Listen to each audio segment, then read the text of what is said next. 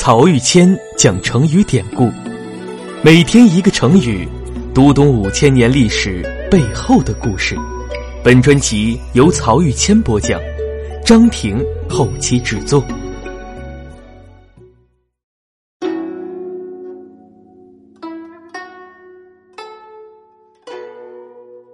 这一讲我们分享的成语是“退避三舍”。在秦晋之好那一讲中，我说重耳离开宋国后，来到了楚国。这个时候，楚国已经成长为春秋时代最强大的国家之一。楚成王更是利用齐桓公去世后的混乱局面，击败了实力有限但一心称霸的宋襄公，把楚国的势力范围扩展到了中原地区。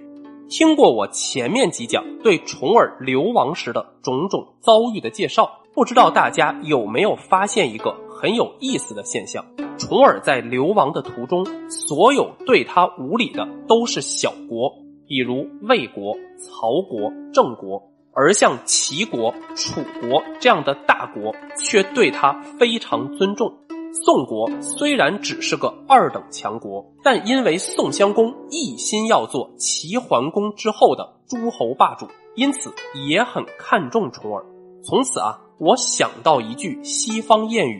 仆人眼里无英雄。”魏国、郑国这些国家作为大国的附庸，每天考虑的只是怎么在大国的夹缝之间生存，导致他们的领导人对现实利益的重视程度远远超过国际关系的未来走向。像魏文公和郑文公在历史上都有贤君之名，但这个时候，他们对一个逃出自己国家、带着一群随从像乞丐一样流浪的晋公子重耳丝毫看不上眼，反倒是这几个国家有眼光的大臣看出了重耳是一只前途不可限量的潜力股。当曹公公对重耳无礼的时候，曹国大夫西附基的妻子就私下里说：“我看跟随晋公子的人都是可以安邦定国的人才，有这样的人才辅佐，晋公子一定能够回到晋国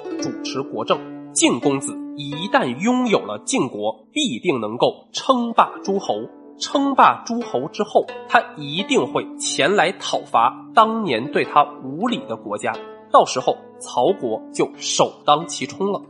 反过来，我们再看齐桓公、宋襄公、楚成王这些大国诸侯，他们因为站位高、眼光远，而且能够左右国际局势，因此啊，对国际局势的未来走向就特别敏感，识人的能力也特别强。在当时，几乎所有大国领导人都看到了重耳即将获得的权威和国际影响力。也正因此，重耳在大国间一路畅通无阻，离开齐国、宋国，向南来到当时被中原各国视为蛮夷的楚国之后，却受到了最隆重盛大的招待。《国语》里面记载。楚成王特别使用了周礼中招待诸侯的礼仪来迎接重耳，只是流亡公子从未当过国君的重耳想要推辞，胡衍就对他说：“您在外流亡这么些年，小国国君尚且对您不理不睬。”现在楚国用招待诸侯国君的礼仪招待您，这是上天要您返国即位的意思，您不可以推辞。于是重耳欣然接受了楚国的招待。在宴席间，楚成王想给未来的晋楚关系做个铺垫，就问重耳：“如果您能够顺利返回晋国继承君位，将来想要怎么报答我呢？”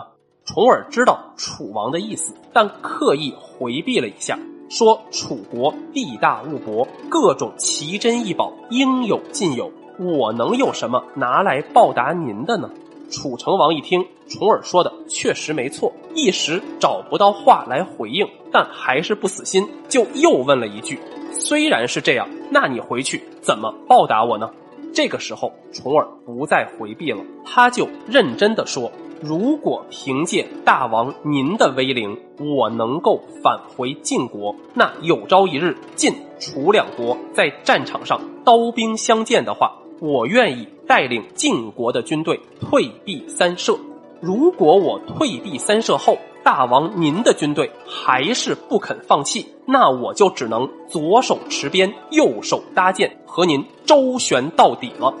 舍是古代的里程单位，一射是三十里，退避三舍就是退兵九十里。从此之后，退避三舍就成为了一个成语，比喻对人让步或者回避。从这个回答呀，我们就能看出来，经过十九年的流亡，此时的重耳已经在政治上非常成熟了。身在楚国，又刚刚接受楚王如此盛大的欢迎宴会，但涉及国家利益和自己未来政治前途的事情，他丝毫也不放松，而且事先就把话说的非常明白，把楚王后面所有的话。都堵上了，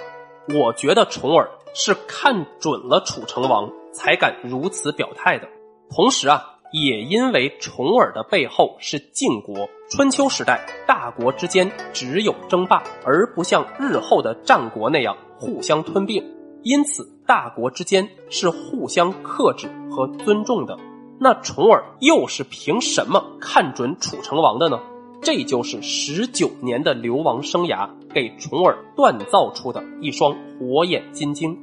果然，楚成王听到重耳的回答，虽然暗暗吃惊，却也无可奈何。当时，楚国的大将子玉想要杀掉重耳，楚成王不同意。他说：“重耳这个人广而简，文而有礼，跟随他的人则是素而宽，忠而能立。”现在晋国国君没有子嗣，国内外都很厌恶他。我听说晋国是唐叔的后人，国家将要兴起，应该就应验在晋公子重耳身上了吧？上天将要他兴旺的人，谁又能废弃掉呢？违背天意，必有大灾。于是啊，客客气气的把重耳送去了秦国。这里楚成王对重耳。和他手下人的评语非常值得玩味。他对重耳的评价是广而简，文而有礼，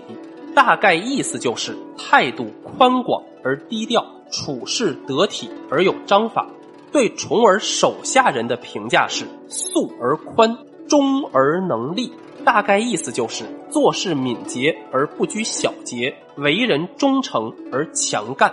这几句评语，我觉得翻译成白话文很难准确表达出里面蕴含的精神。在音频下面“成语出处”一栏当中，我们附有原文，感兴趣的朋友可以自己去品味一下这几个字的意思。